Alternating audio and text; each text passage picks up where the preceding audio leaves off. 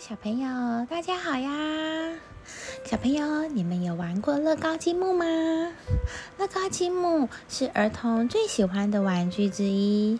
这种塑胶积木有一头有凸力，另外一头是凸力可以砍入的孔。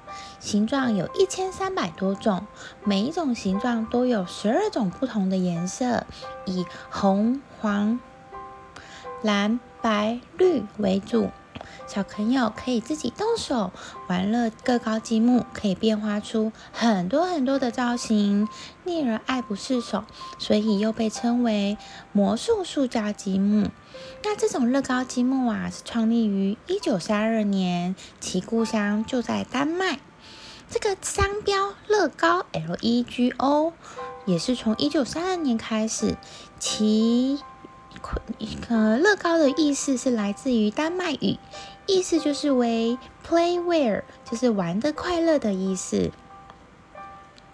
乐高积木的发明者是奥克 Christy Anson。Christy Anson 先生呢，是一八九一年出生于丹麦比隆附近的菲尔斯哥村夫村。他有一手精湛的木工手艺，年轻时就热衷于制作各种小玩具。出自他手的小飞机、汽车、动物，个个都惟妙惟肖。尽管他不懂经商，玩具经常滞销，但是这并未使他放弃自己的爱好。后来呢，他设计的木质拼插玩具终于风靡了一时。一九三二年的时候，刚好遇到经济大萧条，冲击到了丹麦，所有的手工艺人都接不到订单。克里斯蒂安森先生呢的木质工厂辞退了最后一名工人。同一年，他失去了他的妻子。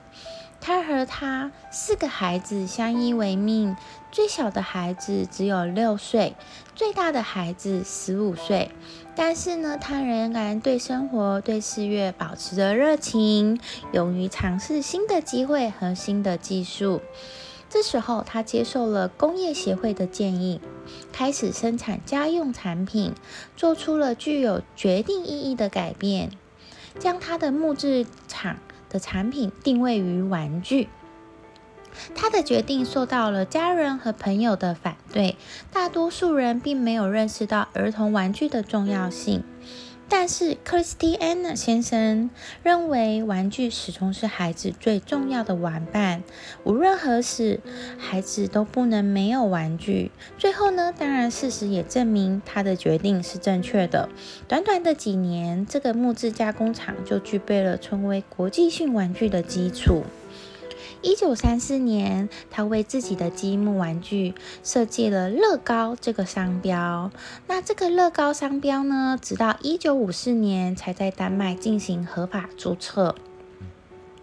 一九四零年四月九号，丹麦被德军占领，战争给乐高公司带来了发展的机会，因为呢，政府禁止进口玩具。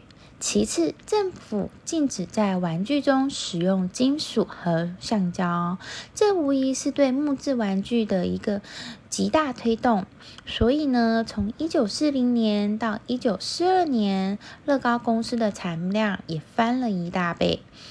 在一九四二年，一场大火又差点使乐高工厂成为废墟。Kristin Christy Anderson 先生呢，几乎准备放弃他的事业，但是对于他的孩子和雇员有强烈的责任感，所以也使他坚强的站了起来。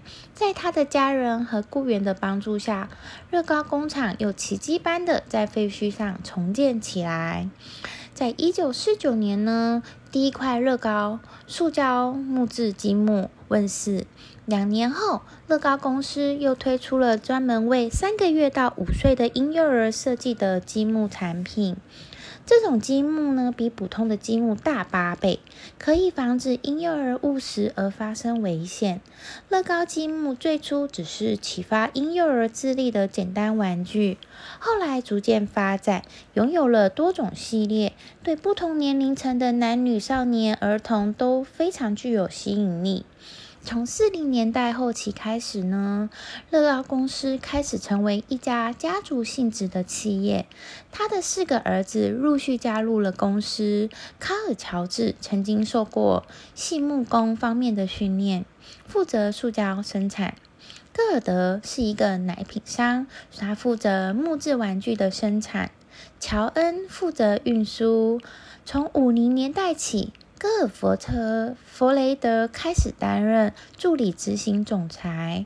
此时，乐高公司也已经发展成为拥有一百四十人的小工厂。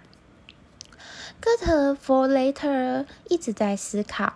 当进口玩具令禁止取消后，该如何使玩具业继续发展起来？能考虑出口吗？这些问题一直让他在心中思考着。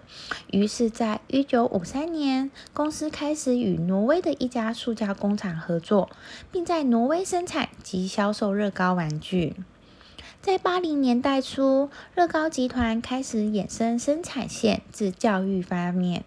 一个独立的教育产品部门，专门专门负责发展此类产品，供应给学校、幼儿园以及早教机构。设计时也已经考虑到了伤残儿童。八零年代末，海盗组的乐高成为整条生产线中最成功及最热闹的。组织积木组之一。此外，乐高更开始发展了儿童服装，于一九八八年举办第一届乐高官方建设世界锦标赛，更增加了乐高的国际声誉。听到这里，有没有觉得乐高的老板非常的厉害呢？好啦，那今天我们品牌传奇的典故，我们就先说到这里喽。下一次见啦，各位小朋友，拜拜。